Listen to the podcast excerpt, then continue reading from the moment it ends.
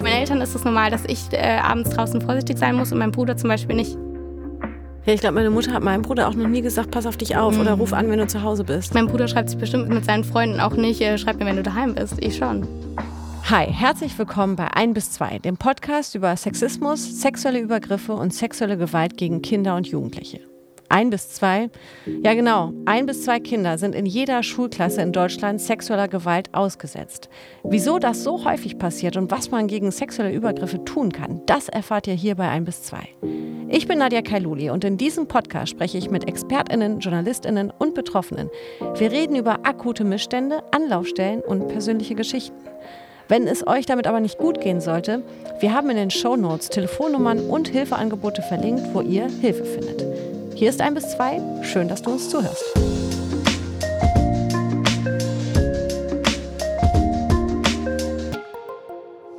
Dein Arsch ist so geil, ich würde dir am liebsten hier die Hose runterziehen und dich von hinten durchnehmen. Oh Baby, du geiles Stück, ich würde dich die ganze Nacht zum Schreien bringen. Boah, Alter, hat die Titten, ey.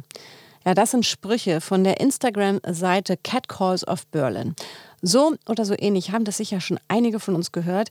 Dieses Hinterherrufen, Pfeifen und Plumpe anmachen nennt man Catcalling. Und das ist nicht nur nervig, sondern ja, ekelhaft, herablassend und in vielen Situationen auch angsteinflößend. Zum Beispiel, wenn es dunkel draußen ist. Antonia Quell hat das satt. Deshalb hat sie die Petition Es ist 2020 Catcalling sollte strafbar sein gestartet. Hallo Antonia, schön, dass du da bist. Hi Nadja. Wie war das für dich, als ich jetzt diese Sachen vorgelesen habe? Ähm, bekannt. bekannt auf jeden Fall und immer wieder ekelerregend. Also ist super erschreckend, wenn man diese Zitate liest. Ich versuche das eigentlich zu vermeiden, weil es einfach schlechte Laune macht und weil es einen unwohl fühlen lässt. Mhm. Das sind ja jetzt wirklich keine ja, einzelnen Sachen, die ich jetzt hier zitiert habe, sondern das sind tatsächlich Sprüche, die Frauen tagtäglich erleben. Du hast eben eine Petition gegründet, es ist 2020, Catcalling sollte strafbar sein. Was hat dich dazu motiviert? Also ich denke mal, über die Jahre sammeln sich einfach so persönliche Erfahrungen an. Das kann man sich irgendwie vorstellen wie so ein Fass, was irgendwann überläuft. Dann hat eine Freundin zu mir gesagt, wir, ta wir tauschen uns da immer über unsere Erfahrungen aus und meinte, ja, in Frankreich ist das ja schon strafbar. Und ich war so, hä, what? Wie soll das gehen? Wie soll man das nachverfolgen? Ähm, wie soll man da Beweise finden? So wie jeder und jeder eigentlich am Anfang reagiert. Ähm, und eine Petition ist halt so, dass easieste politische Mittel für jemanden, der eigentlich keine politische Bühne hat. Und dann dachte ich mir so, ja, mache ich das einfach mal. Ich erinnere mich äh, voll gut noch daran, als ich in der, äh, in der Straßenbahn war und habe meinen zwei Freundinnen von der Idee erzählt. Die waren so, ja, mach das, das ist voll die gute Idee. Wie ist die Petition angekommen? Äh, sehr gut. Also auf jeden Fall polarisierend. Ähm, Im Endeffekt waren ja am Ende so 70.000 Unterstützende ungefähr. Ähm, also knapp 70.000 Unterschriften, was für so ein polarisierendes Nischenthema, was eigentlich nur die Hälfte der Bevölkerung un ungefähr betrifft, ähm, schon eine ganze Menge ist. Mhm. Ja. Also 70.000 Unterschriften wurden bisher gesammelt. Ähm, was ist seitdem passiert? Also der Unterschriften, ähm, dieser Sammlungszeitraum ist ja schon abgelaufen und ähm, seit Januar diesen Jahres liegt die Petition dann beim Bundesausschuss vom, äh, beim Petitionsausschuss vom Bundestag. Ähm, da ist jetzt noch nicht so viel passiert. Da ist, das ist ein super bürokratischer Weg, einfach die eine Petition dadurch läuft, was ja auch gut ist, ist ein wichtiges Thema und dann sollen die sich auch nicht Gedanken darüber machen ähm, und nicht schnell irgendwelche Entscheidungen treffen.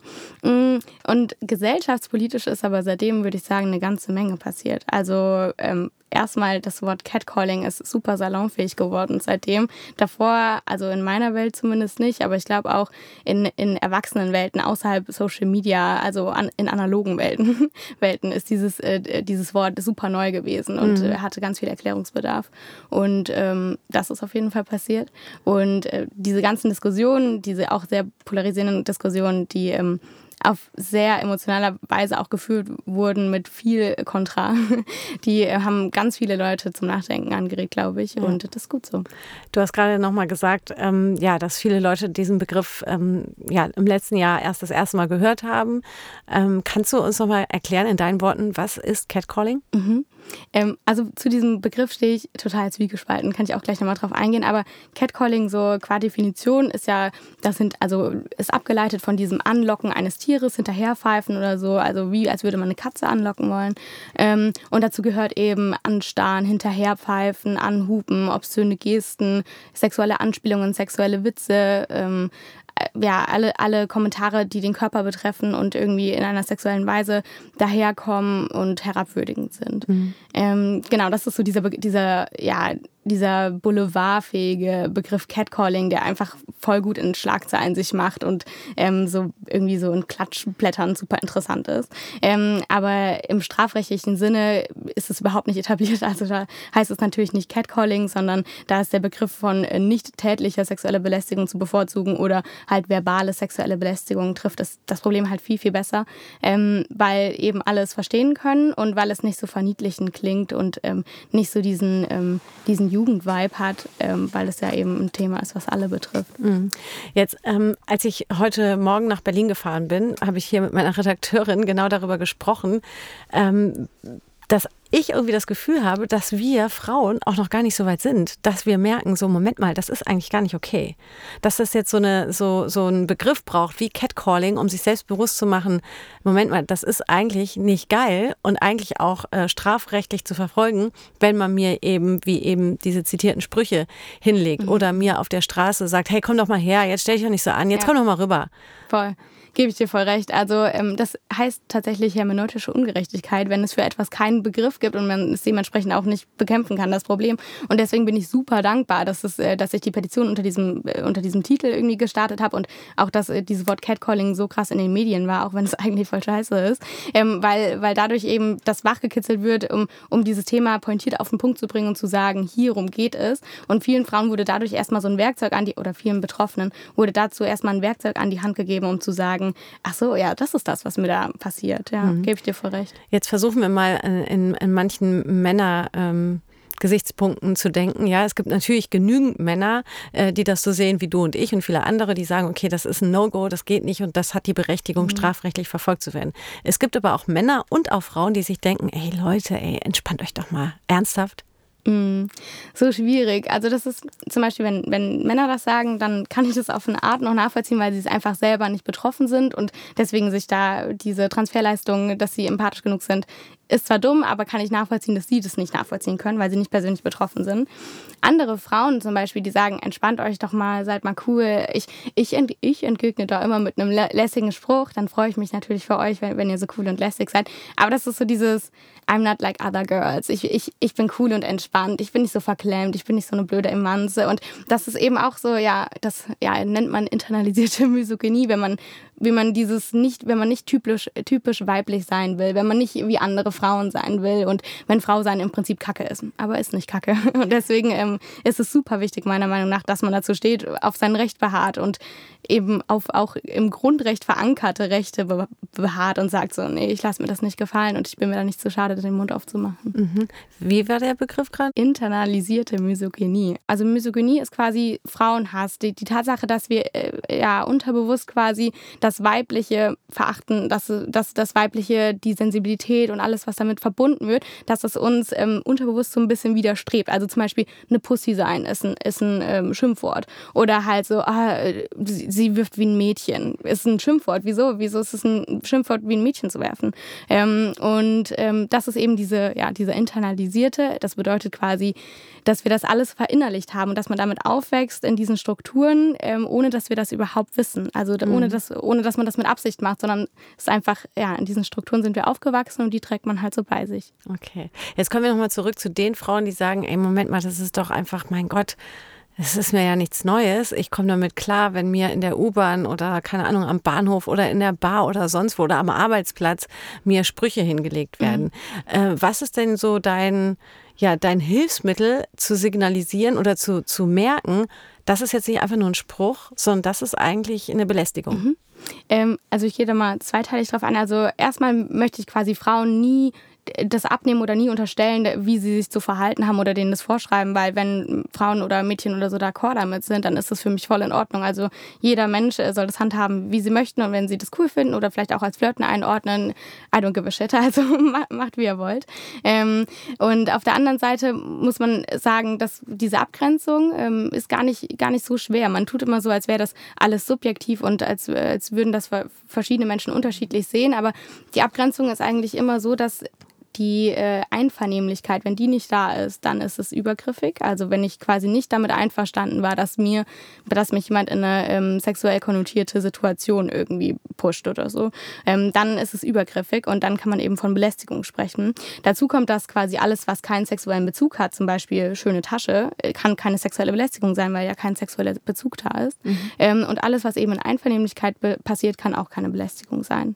Und ähm, so versuche ich das immer abzugrenzen im Arbeitsrecht tatsächlich. Also ist was anderes als das Strafrecht. Das Arbeitsrecht ist natürlich nicht so ähm, important und nicht so krass wie das Strafrecht, aber da funktioniert diese Abgrenzung auch, weil da kann nämlich verbale sexuelle Belästigung Kündigungsgrund sein. Und da sagt dann auch niemand, hm, wieso wir das eigentlich unterscheiden, sondern das gibt es da schon ewig. Mhm. Interessant. Wir haben mal eine kleine Umfrage gemacht und wollten von Menschen wissen, was denn für sie die schlimmste Catcalling-Erfahrung war. Da hören wir mal rein. So ein Typ hat mir im Park auf 30 Meter Entfernung entgegengerufen, ey, du hast echt geile Titten, zeig dir mal her, was super krass war, weil da irgendwie Families und Kinder außenrum waren, aber trotzdem niemand irgendwas gesagt hat. Ich habe mich danach ziemlich scheiße gefühlt, auch weil ich irgendwie gern was erwidert hätte, aber in dem Moment einfach nur sprachlos war. Die Situation war folgende, dass ich auf dem Fahrrad an einer Baustelle vorbeigefahren bin, an der drei Männer standen und die auch schon davor sehr auffällig geguckt haben. Und dann ähm, bin ich über die Ampel gefahren und mir ruft ein, einer der Männer hinterher, ich wäre gerne dein Sattel. Und es war über die komplette Straße rüber, es haben alle Menschen gehört. Und auch im Nachhinein löst es bei mir immer noch so Schamgefühle aus. Das ist, ähm, ja. Das letzte Mal, als ich Catcalling erlebt habe, war ich mit meiner damaligen Freundin unterwegs. Ähm, wir waren ähm, spazieren und wurden von einem Jogger ähm, blöd angemacht von der Seite. Das war in der Situation mega weird und einfach mega deplatziert und wir waren halt voll schockiert und perplex davon. Ich habe dann äh, aber zum Glück noch schnell genug einfach zurückgerufen und habe den jungen Herrn ähm, gefragt, was er denn von uns möchte, woraufhin er dann zurückgekommen ist und selber komplett überfordert war mit der Situation und schockiert und ja, genau auf diese Gegenfrage letztendlich gar keine Antwort hatte, ähm, was dann für uns ganz schön war, um ein bisschen Kontrolle über die Situation zu gewinnen. Antonia, was macht Catcalling mit Menschen? Mm, also ich finde in den Beispielen, die wir jetzt gehört haben, sieht man ja, also hört man voll gut diese Hilflosigkeit raus. Also dass man quasi gar keine Macht über die Situation hat, in die man, in die man gebracht wird. Und das finde ich so interessant, weil es dadurch so relevant für das Strafrecht wird, dass man sagt, also man, man sieht daran, uns wird eine Freiheit quasi genommen, zum Beispiel die Bewegungsfreiheit oder ähm, einfach das Recht quasi, sich draußen sicher zu fühlen, ähm, was im Grundrecht verankert ist indirekt. Und man hat quasi kein Werkzeug, kein Mittel, man, wird, man kriegt nichts an die Hand, womit man sich dagegen wehren kann, außer mit sich selber quasi. Aber was habe ich davon, wenn ich mich jemand, mit jemandem auf der Straße anlege und dann haut er mir später einer aufs Maul oder so? Oder ähm, keine Ahnung, dann wird es alles nur noch schlimmer. Also das ist voll unterschiedlich, wie man darauf reagieren kann, aber ich sag dazu immer, dass es ganz, ganz wichtig ist, dass man nicht in diese Victim-Shaming-Schiene abrutscht und sagt, auf Catcalling musst du so oder so reagieren oder das sollte das und das nicht mit dir machen. Du darfst dich da nicht als Opfer präsentieren.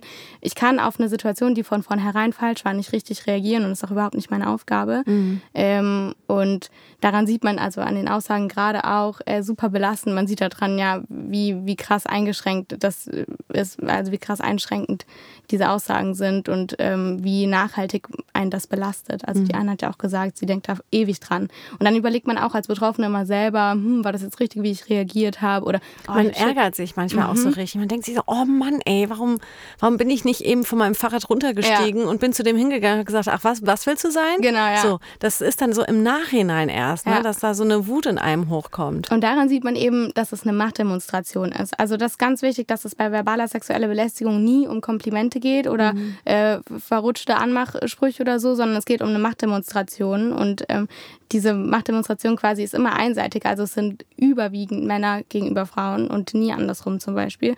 Und das ist ganz, ganz wichtig, dass man das im Hinterkopf hat, weil es geht um strukturelles Problem und quasi nicht um, um Einzel, um äh, Ausrutscher oder Einzelfälle.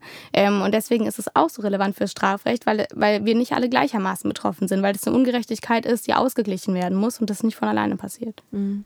Ich habe gerade auch nochmal so darüber nachgedacht. Ich glaube, ganz viele, die das jetzt so gehört haben, die Beispiele, erinnern sich an selber selber an, an Sachen, das passiert mir gerade tatsächlich auch.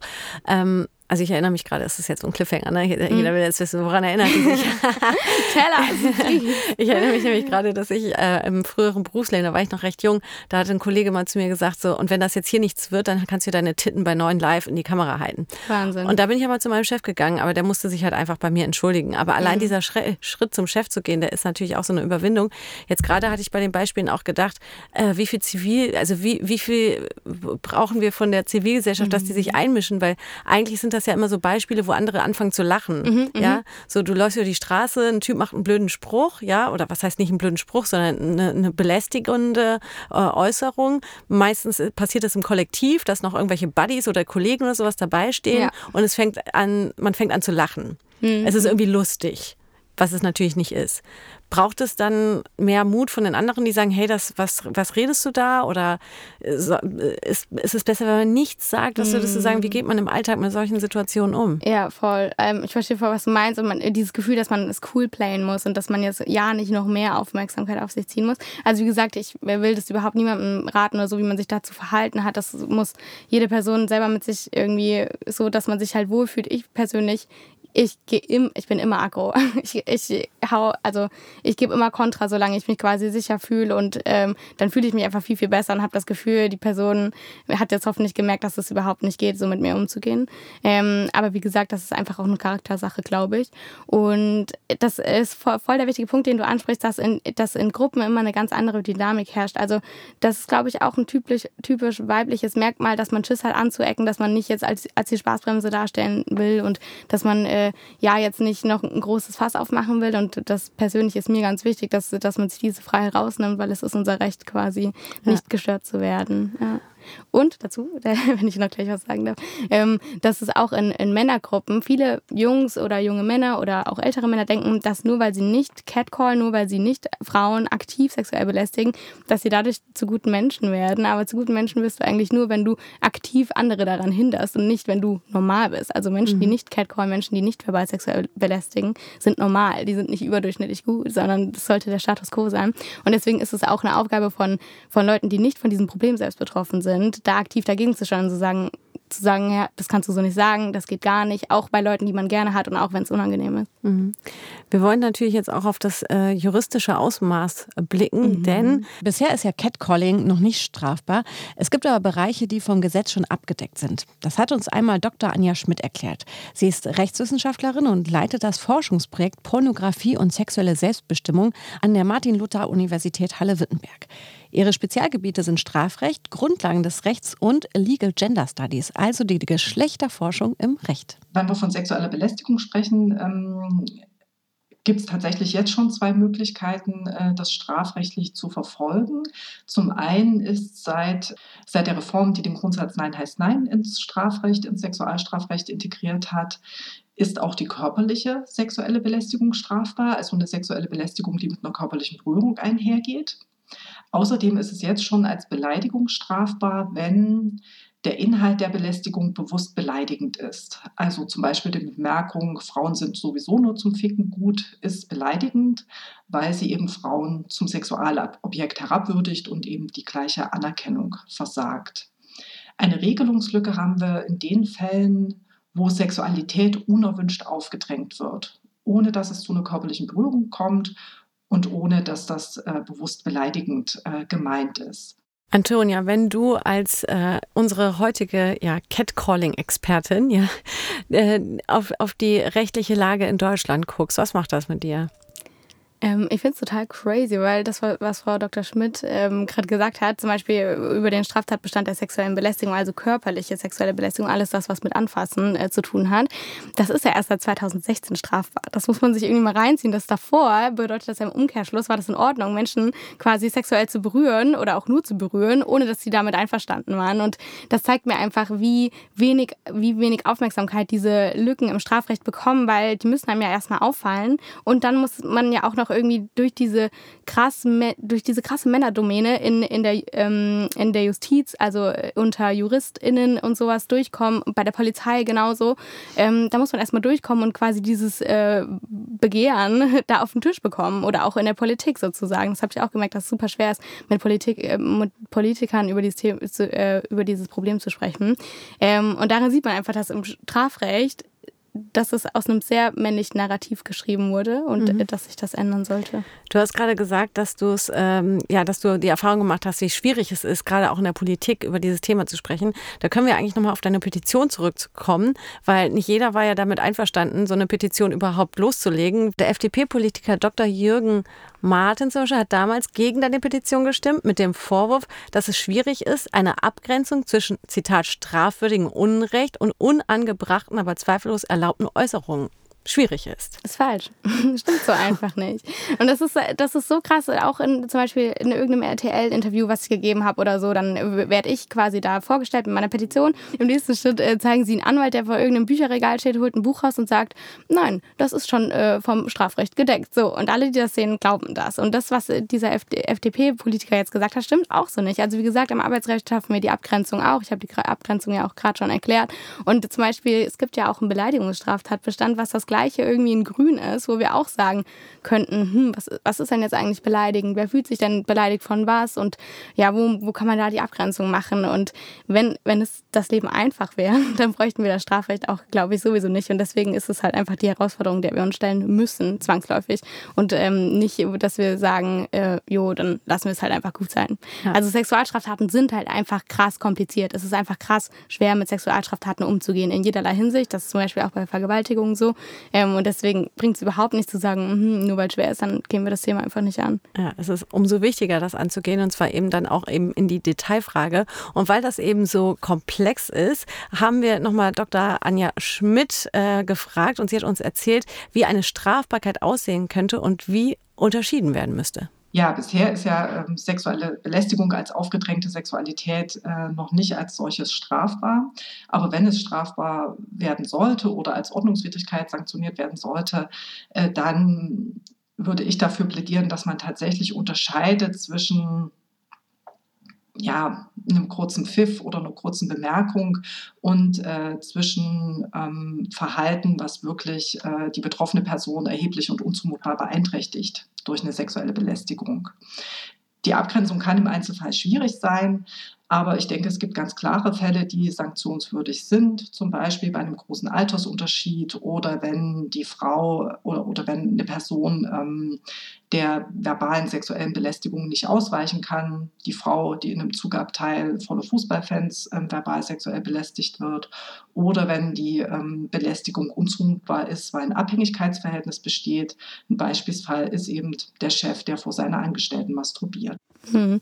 Wenn ich dazu gleich was sagen darf, ganz Klar. wichtig, was Frau Schmitter sagt, dass ähm, wir natürlich uns alle bewusst sind, dass es Abstufungen in der Intensität quasi gibt. Also dass man nicht äh, den Pfiff hinterher, also hinterherpfeifen oder hinterherhupen, anhupen, gleichstellen kann, wie mit, wenn mich jemand nachts im Park verfolgt und mir dann irgendwelche Sachen hinterherruft oder sowas. Mhm. Ähm, und das ist auch immer so ein, ja, so ein Pseudo-Gegenargument, was, was genannt wird und gesagt wird, ja, hä, ein, Pfiff, so was, was soll da passieren? Und klar gibt es da Abstufungen, klar muss man dann überlegen, was wird dann geahndet und was nicht. Aber dafür gibt es ja so viele Experten und Expertinnen, die sich mit im Strafrecht so gut auskennen können und sich sehr lange damit beschäftigen können, die das studiert haben und da super Lösungen finden. Du hast mal gesagt, ähm, der Tag eines Mannes hat 24 Stunden, der einer Frau, solange es hell draußen ist. Mhm. Ja, ähm, stehe ich auch immer noch dahinter. Es gibt eine ganz große Data-Gap zu, zu diesem Thema. Also es ist voll schwer, dass ich mit äh, passenden Zahlen argumentiere, weil die Zahlen entweder uralt, aus 2003 zum Beispiel sind, aus irgendwelchen Umfragen und Datenerhebungen, oder weil es es einfach noch nicht gibt, weil, wie gesagt, das Thema haben wir noch nicht so lange auf dem Schirm. Das ist so interessant, ne? Jetzt, wo ich mit dir spreche, es kommen mir so viele Beispiele. Mir ist letztens, war ich in Berlin und mir ist, ich wurde die ganze Zeit angeguckt. Mhm. Ich saß im Restaurant, ich, wurde, ich saß da mit einer Freundin, ich wurde die ganze Zeit angeguckt. Dann ist dieser Mann aufgestanden, er war in Begleitung einer Frau, ist er aufgestanden, hat sein Handy in die Hand genommen und hat die ganze Zeit in der Nähe meines Tisches telefoniert und mich die ganze Zeit angelächelt. Und mhm. ich dachte so, ja, mein Gott. Und to make it short, ich bin ins Hotel gelaufen und dieser Mann ist mir hinterhergelaufen. Mhm. So, und ich habe dann meinen Freund angerufen und habe ihm gesagt, wie unangenehm ich das fand. Ähm, und dass ich dann die ganze Nacht, ich lag die ganze Nacht in meinem Bett, weil ich war im Hotel, ja, es war jetzt auch nicht mein Safe Spot von zu Hause. Ich wusste nicht, kommt der hier rein, kommt der nicht hier rein, sieht ja, wo das Licht anging, keine Ahnung. Und das meine ich, das ist doch, ist das, ist das, ist das für dich Catcalling? Was ist das? Ach so, ähm, ja, das ist, ist, schwierig zu sagen. Also ist, im Prinzip ist es nicht schwierig zu sagen, weil du das selber entscheidest. Ich muss das nicht mhm. entscheiden. Ähm, aber diese Abstufungen halt, ich will das gar nicht zum Thema machen, weil, weil das sollen sich andere Menschen mit beschäftigen. Also mhm. was ist Catcalling, was nicht, keine Ahnung. Ist ja im Prinzip egal, wenn du dich gestört gefühlt hast, dann hast du dich gestört gefühlt, egal wie man das jetzt betiteln muss. Ähm, und wie gesagt, wie man das strafrechtlich dann einordnen würde ähm, oder in späterer Zukunft das einordnen kann, das will ich mir nicht anmaßen, dass ich das entscheide. Aber ist es, äh, macht es dich, weil du dich ja so intensiv damit beschäftigst, macht es dich ohnmächtig oder motiviert es dich, dass wir da noch so viele Lücken haben? Weil zum Beispiel ich oder auch viele andere, wir wüssten ja jetzt gar nicht, rufe ich jemanden an? Hätte ich jetzt die Polizei anrufen können, sagen können, hey, dieser Mann ist mir bis zum Hotel nachgelaufen? Oder muss ich mich damit auseinandersetzen, wenn ich als Frau abends alleine unterwegs mhm. bin und einem Mann nicht direkt meine Telefonnummer zuschecke, dass vielleicht dieser Mensch mich äh, bis ins Hotel begleitet? Mhm. Muss ja nicht heißen, dass der mir was Böses will. Vielleicht wollte er nur sagen, hallo, Sie haben schöne Zähne. Ja. Ich weiß es nicht, ja, aber... Voll. Das gibt einem auf jeden Fall so ein Ohnmachtsgefühl. Ähm, ich kann das voll verstehen, also das, was du jetzt gesagt hast. Und ähm, mich mich motiviert es in dem Sinne, dass ich das Gefühl habe, dass ich was dagegen tue. Das fühlt sich auf jeden Fall besser an. Aber es ist halt, es ist halt krass zu sehen, selbst wenn das jetzt durchgeht, was äh, kann ich auch später was noch dazu sagen. Es sieht auf jeden Fall gut aus, dass, äh, dass sich da was ändert. Ähm, aber wenn es selbst wenn es durchgeht, gibt es noch so viel zu tun. Also erstmal, dass man kann ja quasi nicht den, den BürgerInnen so ein Gesetz aufoktroyieren und dann zu sagen, so ja, lebt jetzt mal damit. Und ähm, hier ist jetzt dieses neue Gesetz und die verstehen gar nicht, worum es da geht oder so, sondern man muss die Leute alle mitnehmen und die müssen verstehen, wieso gibt es jetzt dieses neue Gesetz? Was hat das zu bedeuten? Wie kann man das anwenden? Quasi, was sind meine Rechte? Auch das, was du gerade gesagt hast. Du weißt gar nicht, darf man dann zur Polizei gehen oder nicht oder keine Ahnung. Man, man weiß irgendwie nie, wie man sich verhalten soll. Also da muss man noch ganz, ganz viel tun. Und dazu kommt, dass das ähm, Justiz- und das Polizeisystem ja total sexistisch und rassistisch ist, was einfach damit einhergeht, dass wir alle so sozialisiert sind. Also wir alle sind so aufgewachsen, ähm, ja, nach dem Motto, wer hat Angst vor dem schwarzen Mann? Oder mhm. ja, quasi Frauen, äh, die wollen ja quasi nur angesprochen werden. Und all diese Sachen. Und die Menschen, die in der Justiz oder bei, der Polizei äh, arbeiten, sind natürlich davon nicht losgelöst. Also die sind genauso aufgewachsen.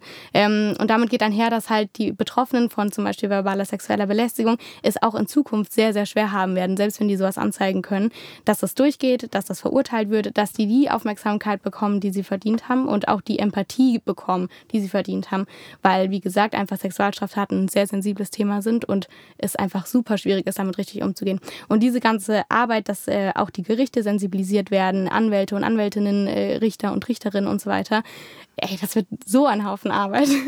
Deswegen, äh, das, also sozusagen, ja, wir machen jetzt ein neues Gesetz und dann ändert sich die Welt. Das wäre natürlich total naiv. Und ja, ähm, ja aber es ist auch eigentlich geil. So haben wir noch was zu tun. Ja, wer hoch auf den Berg gehen will, der, der muss äh, auch loslaufen. Richtig. Und wir wollen ja alle auf diesen Berg ankommen. Jetzt weiß ich auch wieder, was ich vorhin sagen wollte zu dem Zitat, was du von mir gebracht hast. Ja. Mit dem, der, der Tag eines Mannes hat 24 Stunden, der einer Frau, solange es hell draußen ist. Wir denken, das ist normal und wir nicht alle damit beschäftigt sind, ähm, das alles zu ändern. Also, dass wir nicht tagtäglich irgendwie überlegen, wie können wir uns alle sicherer fühlen in der Öffentlichkeit und so. Ist das nicht total verrückt, dass wir denken, ja, Frauen können halt nachts nicht rausgehen. So, ja. Frauen können halt nicht im Dunkeln joggen gehen, weil es halt gefährlich ist. Und es müsste aber nicht ich, gefährlich ich sein. Ich habe immer wieder eine Bewunderung, wenn ich Frauen sehe, die das tun. Weißt du, ich gehe manchmal auch spät abends dann noch spazieren, aber nicht alleine, mit mhm. einer Freundin oder mit meinem Freund oder so. Und auf einmal siehst du so eine Frau so joggen an der Alster. Ich lebe in Hamburg, ja, so. Und dann denke ich mir so, boah, es ist so dunkel, du gehst ja alleine laufen. Mhm wow, ich würde mich das nie trauen. Sam. Und jetzt gerade habe ich auch gedacht, wie viele hören gerade zu, gerade bei den, ähm, ja, bei den persönlichen Geschichten und sich denken, also bei mir kam auch direkt so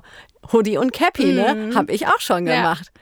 Es ja. ist absurd. Also jetzt, wo wir drüber sprechen, wird es auch erst mir bewusst, wie absurd es ist, aber wie wichtig es dann ja. eben ist, dass wir drüber sprechen.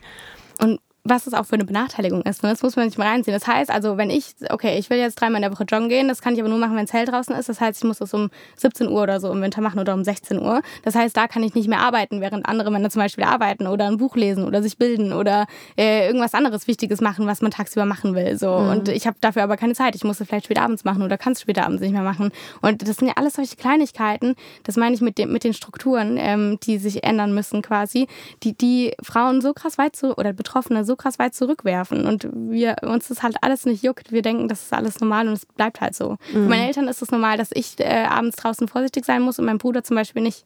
Ja, ich glaube, meine Mutter hat meinem Bruder auch noch nie gesagt, pass auf dich auf mhm. oder ruf an, wenn du zu Hause bist. Mein Bruder schreibt sich bestimmt mit seinen Freunden auch nicht, äh, schreib mir, wenn du daheim bist. Ich schon. Ja, ja, ich, ja, ich mache das auch. Mhm. Bei jeder Freundin, die ich spät abends treffe, sage ich, Sineb oder Ute oder keine Ahnung was, schreib mir, wenn du zu Hause bist. Ja, voll. Und es ist normal.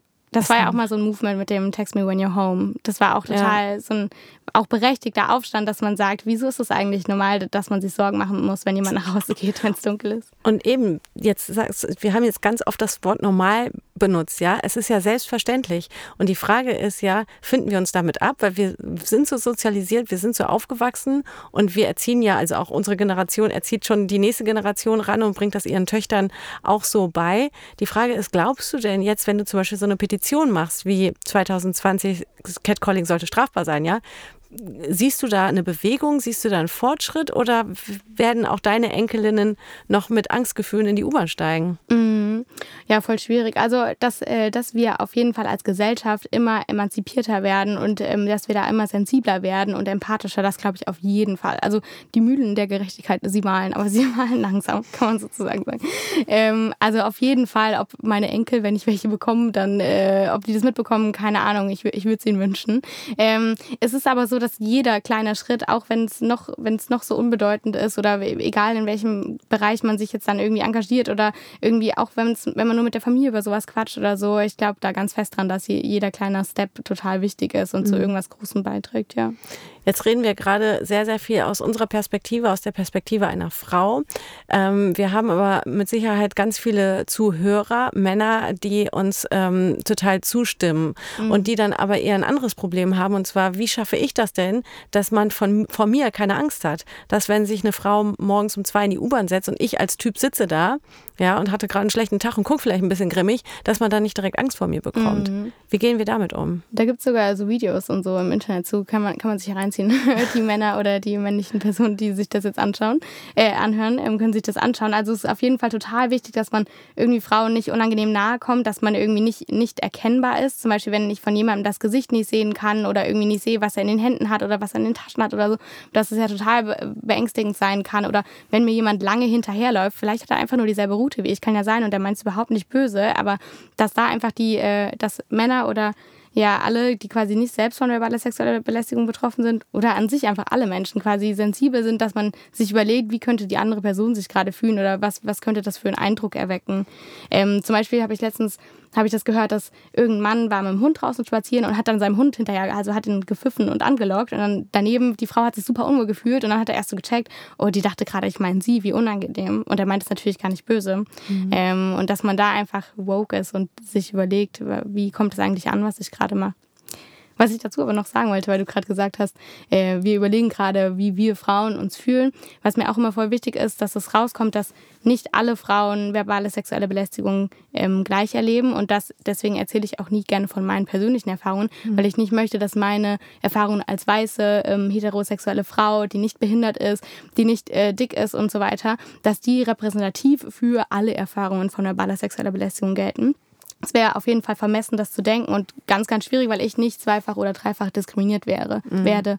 Und zum Beispiel schwarze Frauen nicht nur wegen ihres Frauseins diskriminiert werden, sondern auch wegen ihres Schwarzseins und wegen wegen diesen beiden Faktoren. Und das ist mir immer ganz wichtig, weil ich nicht will, dass mein äh, privilegiertes weißes Face auf dieser Kampagne da quasi immer steht und hier gesagt wird, diese Studentin, aber, bla, bla, aber bla. du als privilegierte weiße Frau hast ja dennoch Erfahrungen, die ähm, die Berechtigung haben, geteilt zu werden. Mhm. Ich und ich habe vor allem die Kraft ja. dafür. Ich finde es eher interessant, dass ich auf dem Weg heute nach Berlin und als ich mich mit der Sendung heute äh, beschäftigt habe, eher dachte so, ich habe das noch nie erlebt. Catcalling. Das habe ich doch noch nie erlebt. Und jetzt sitze ich hier und höre mir diese Beispiele an und rede mit dir und denke mir doch, doch, doch, habe ich ja doch, aber mhm. mir ist das gar nicht bewusst. Mhm. Also ich habe wirklich drüber nachgedacht, dass es so, nee, ich wurde noch nicht belästigt. Ja. Toi, toi, toi, mir wurde das, ist das noch nicht passiert. Bis ich jetzt drüber rede und denke, ah, mhm. fuck. Es ist so crazy, wie man, ähm, also ich bin ja unglaublich äh, sensibel für dieses Thema momentan und auch jetzt schon seit einem Jahr, seit der Petition, davor wahrscheinlich auch schon. Ähm, und ich wohne ja jetzt noch nicht so lange in Berlin und es ist so interessant zu sehen, wie in einer Großstadt nochmal viel schlimmer als zum Beispiel in Würzburg, in einer relativ kleinen Stadt, wo ich sonst immer studiere, wie krass viel Raum Männer einnehmen, wie, wie, wie breit die sich in öffentlichen Verkehrsmitteln machen. Die spucken dir auf, auf der Straße vor die Füße und die juckt es nicht oder die übersehen dich, die gehen dir nicht auf, aus dem Weg, wenn sie in einer Dreierkette laufen und du musst da irgendwie durch und so. Und es ist krass, was für ein Selbstverständnis oder ich habe ein Buch gelesen, da heißt es Entitlement. Also, dass Männer denken, sie hätten den Anspruch auf etwas oder sie hätten den Anspruch auf diesen Platz, auf diesen Raum, diesen Raum einzunehmen. Und ähm, das ist ganz typisch für das Patriarchat zum Beispiel. Äh, dass, dass ja diese Disbalance, dass man sagt, Frauen müssen sich so klein machen und Männer haben den Anspruch auf alles. Das ist so vermessen und so gefährlich. Und das nehme ich auch gerade seit der Petition viel, viel intensiver wahr. Und mhm. dazu gehört eben auch, dass du sagst, hm, ich habe das irgendwie gar nicht gemerkt, aber jetzt aus der Retrospektive fällt mir das das alles auf. Ja, krass, stimmt. Mhm. Ich habe es gar nicht gecheckt. Ich finde es eher auch, und da können wir vielleicht auch nochmal drüber reden, wie man am Ball bleibt und jetzt nicht du als diejenige, die eine Petition gestartet hat, sondern als diejenige, die es halt in ihrem Alltag erlebt, sich dessen bewusst ist, das war jetzt hier eine, für mich eine Grenzüberschreitung und ich möchte die sichtbar machen. Ähm, Beispiel, man ist in einer Kneipe irgendwie die ganze Zeit auf Augenhöhe und dann ist aber ein bisschen viel Alkohol geflossen und auf einmal erlaubt sich dann der eine oder andere, dir an die Hüfte zu kneifen, zu sagen, ach Mäuschen, jetzt komm mal her, jetzt stoß noch mal mit uns an. Und du dann sagst, äh, Entschuldigung, wir haben uns doch die ganze Zeit irgendwie auf Augenhöhe unterhalten, ich bin jetzt nicht dein Mäuschen. Mm. Und dann aber gerade nahestehende Kumpels oder so sagen, ach komm, jetzt stell, soll lustig, jetzt stelle ich doch nicht so an. Mm. Wie gehen wir damit um, mit dieser ja, Schwelle, dass äh, äh, das aus Spaß ernst werden kann und äh, dass Ernst eben kein Spaß mehr ist? Mhm.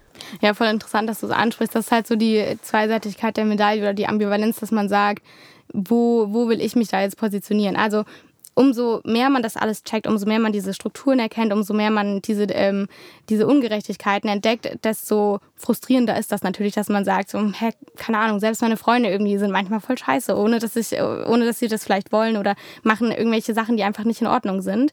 Ähm, also voll frustrierend auf der einen Seite, aber auch super empowernd auf der anderen, weil man sagen kann, geil. So, ich, diese ganzen Gefühle, die ich dann früher in mir getragen habe, ich habe das früher nie gecheckt und jetzt weiß ich, woher das kommt und ich weiß, dass ich mir das nicht gefallen lassen muss und ich weiß, hier kann ich Grenzen für mich ziehen. Und ähm, da ich persönlich kann jetzt nur von mir reden, habe ich genug Selbstrespekt, um zu sagen, ich, ich umgebe mich nur mit Leuten, die mir gut tun. Ich stehe für mich selber ein, ich stehe für das ein, was mir wichtig ist und sage genau, äh, wie es mir wie es mir passt und wie es mir nicht passt. Mhm. Gehen wir nochmal einen Schritt weiter. Wie schaffen wir das, dass wir nicht, jetzt kommt so ein ganz äh, böses Wort eigentlich, verbissen werden oder verbittert in dieser ganzen Debatte, sich eben zu positionieren, klare Grenzen zu setzen und so, weil ich, ich höre immer auch die anderen Stimmen, die dann vielleicht nicht mit mir einer Meinung sind und eher sagen, mein Gott, jetzt stell dich nicht so an. Mm. Come on, ey, dann steh doch einfach drüber, sag doch mal nichts. Mm. Also wo, wie schaffen wir das dann eben nicht, diesen Eindruck zu vermitteln, dass man so verbittert wird in diesem ich sag's jetzt mal, ja, in diesem, äh, nicht Kampf, aber in diesem, ja, sich damit auseinanderzusetzen, auf Augenhöhe und respektvoll miteinander mhm. umzugehen.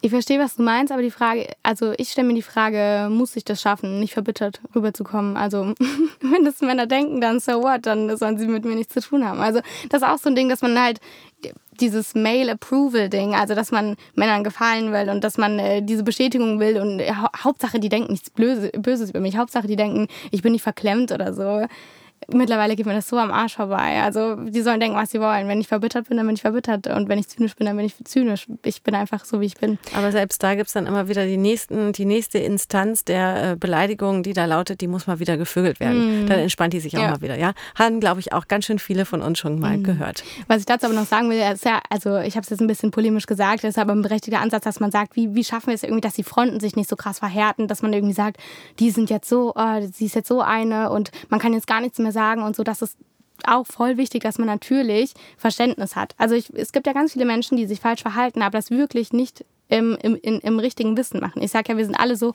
sozialisiert und wir sind alle Männer verhalten sich da draußen auch so, wie sie eben erzogen wurden, wie sie es gewöhnt sind, wie sie es an männlichen Vorbildern sehen. Und ähm, möchte deswegen auch irgendwie so ein bisschen die Fronten kletten und sagen, ich weiß, dass ganz viele da draußen äh, keine Unmenschen sind mit Absicht. Ähm, und deswegen ist es so wichtig, dass man empathisch ist und dass man sein eigenes oder das eigene Verhalten hinterfragt und so sagt, hm, vielleicht, äh, vielleicht hat sie ja recht. Und ich kann ja auch aus, aus der anderen Perspektive sagen, ähm, vielleicht war es ja nicht so gemeint, aber du musst trotzdem ändern in mhm. Zukunft. Ja. Jetzt würde ich gerne mit dir auch nochmal ins Ausland blicken, denn äh, in Portugal oder auch Frankreich ist eben Catcalling schon strafbar. Ja, da äh, muss man in die Tasche greifen, wenn man mhm. äh, den Schritt zu weit gegangen ist eben. Jetzt sind es aber auch genau die Länder, ja, die ein bisschen lockerer miteinander umgehen. Ja, Italien, Frankreich, Spanien, ja, wir kennen es alle. Dann fährst du in Urlaub und das ist auf einmal sind die Männer so charmant. Ja, mhm. man wird dann eben mehr angeflirtet. Das ist da nicht so prüde vielleicht. Ich weiß nicht, ob das der richtige Begriff ist dann, äh, wie bei uns in Deutschland. Äh, wie stehst du dazu, zu dieser Balance, dass gerade in diesen Ländern wie zum Beispiel Frankreich, Portugal Catcalling strafbar ist, aber in Frankreich hat auch eben ein Richter mal gesagt, ich weiß nicht, Staatsanwalt, mhm. Staatsanwalt oder Richter, äh, dass so ein bisschen auch die französische Flirtkultur vielleicht mhm. verloren mhm. gehen ja. kann.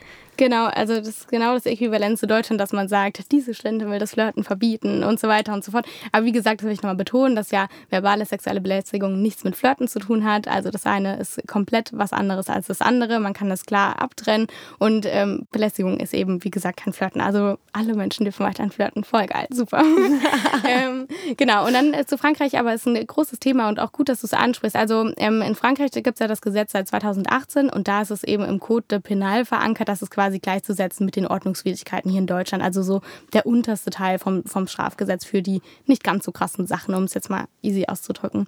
Ähm, und da wurde dieses Gesetz auch äh, stand in krasser Kritik, weil es eben ein Jahr nach Inkrafttreten nur 700 Verurteilungen gibt. Und wenn man sich vorstellt, dass das 700, ne, 700 Mal passiert ist, das weiß jeder, dass es mehr passiert, dass äh, verbale sexuelle Belästigung viel öfter und häufiger passieren und dass es da eine extrem hohe Dunkelziffer gibt. Das heißt, dass ganz viele Fälle gar nicht erst angezeigt werden. Und und dementsprechend natürlich auch nicht verurteilt werden können. Ähm, und da sagen KritikerInnen eben so, ja, das ist ein zahnloser Tiger, das bringt uns gar nichts. So, wir haben jetzt dieses, dieses Gesetz hier erlassen und es wird halt nicht angewendet, aber nice, dass wir es gemacht haben. Mhm. Ähm, und so soll es eben in Deutschland nicht werden. Deswegen sage ich, ist es wichtig, die Leute mitzunehmen und das alles ähm, so irgendwie hinzubekommen, dass alle verstehen, worum es geht, dass man seine Rechte kennt ähm, und dass wir natürlich aus, aus den Regelungen von Nachbarländern ähm, lernen. Also dass wir die Stärken und die Schwächen von denen analysieren und schauen so, okay, was funktioniert in Frankreich nicht so gut, dann können wir es ja besser machen. Das das Geile ist ja, dass äh, Deutschland so hart hinterherhängt, dass wir das jetzt alles so als Vorbild oder ähm, ja, anschauen können und äh, schauen können, so, hm, was, was funktioniert eigentlich gut, was funktioniert nicht so gut und was ist die beste Regelung für uns. Antonia, du hast mit deiner Petition auf jeden Fall ein Thema ins Rollen gebracht und eben auf den Schreibtisch gebracht, dass man darüber mehr nachdenken äh, muss und gucken muss, äh, wie wird es in Zukunft bei uns im Land irgendwie zum Thema Catcalling weitergehen. Wie geht es denn bei dir weiter nach dieser Petition? Also wenn ich mal so einen kleinen Ausblick geben darf, wie es gerade so läuft mit der Petition, es läuft eigentlich richtig gut. Also man, oft kriege ich so, werde ich so gefragt, ja, ein Jahr später und es ist immer noch nichts passiert. Was denkst du, Antonia? Und es ist natürlich klar, dass sowas nicht von jetzt auf gleich entschieden werden kann und dass man da nicht gleich Resultate sehen kann. Momentan ist der Diskurs aber so, dass wir mit der neuen Regierungsbildung ähm, auf jeden Fall bessere Startbedingungen haben für so ein Gesetz als mit der ähm, ehemaligen Regierung. Und ähm, zum Beispiel Herr Fechner von der SPD, ein Bundestagsabgeordneter von der SPD, ist voll hinter dem Thema her und sagt, sagt, wir müssen auf jeden Fall eine Regelung finden. Da geht es nicht mehr nur um Diskussionen, sondern er sagt, er, er kümmert sich darum, eine Regelung zu finden, entweder im Ordnungswidrigkeitenbereich oder im strafrechtlichen Bereich. Und ähm, der veranlasst im Januar dann ein Treffen mit den Regierungsparteien plus die Linke ähm, und ja, stößt das Ganze eben an oder veranlasst auch, das ist auch eine Forderung vom Deutschen Bund der Juristinnen, dass äh, Forschung eben zu dem Thema ähm, äh, angestoßen wird und das will er auch ähm, Budget beiseite legen und sich darum kümmern. Was da natürlich alles geschieht oder nicht, ist in der Politik immer noch mal so eine andere Sache und dass da immer viel geredet wird und dann weniger gemacht wird als vorher oder dass da einiges dazwischen kommt, gerade mit der Pandemie, das ist natürlich klar. Aber ähm, da geht es auf jeden Fall vorwärts und ja, das ist cool. Ich, ich persönlich sage auch in Interviews sowieso immer, ich bin mir so sicher, dass es strafbar wird. Also da, um mich jetzt mal weit aus dem Fenster zu lehnen, wenn es halt nicht jetzt passiert, dann in fünf Jahren oder in zehn Jahren. Also die Strafbarkeit von verbaler sexueller Belästigung ist eigentlich eine logische Konsequenz aus, aus dem Aufbau unseres Strafgesetzes, weil, um das kurz zu erklären, ist ja so, wir haben Beleidigungen strafbar, damit erkennen wir quasi an, dass auch Worte verletzen können und wir schützen quasi in diesem Straftatbestand der tätlichen sexuellen Belästigung, schützen wir das Recht auf sexuelle Selbstbestimmung. Und wieso sollte dann quasi, wenn mir mein sexuelles Recht, äh, meine sexuelle Selbstbestimmung durch Worte verletzt wird, wieso sollte das nicht strafbar sein? Also ich hoffe, das war jetzt nachvollziehbar. Äh, also für mich schon. Vor okay. allem finde ich es find gut und wichtig, wichtig, dass du, dass du so dran bist an dem Thema und dass du uns auf jeden Fall, finde ich, äh, Mut gemacht hast. Wir äh, werden dich sicherlich nochmal irgendwo hören zu diesem Thema und wir werden natürlich auch gucken, wie sich die äh, neue Regierung genau in diesem Themenbereich entwickeln wird. Vielen Dank, Antonia Quell. Yes, gerne. Also das Gespräch mit Antonia Quell, das hat mir einfach so deutlich vor Augen geführt, wie oft Belästigung im Alltag vorkommt und man sich dahingehend ja schon fast irgendwie, ja, ich will nicht sagen dran gewöhnt hat, aber irgendwie so ein bisschen blind war, dass das ja eigentlich überhaupt nicht cool ist, was da passiert. Und ich finde, sie macht halt einfach Mut, weil ich, sie ist ja so positiv, sie macht ja so Mut dahingehend, dass eben genau dieses Catcalling, also diese sexuelle Belästigung, früher oder später eben strafrechtlich verfolgt werden kann.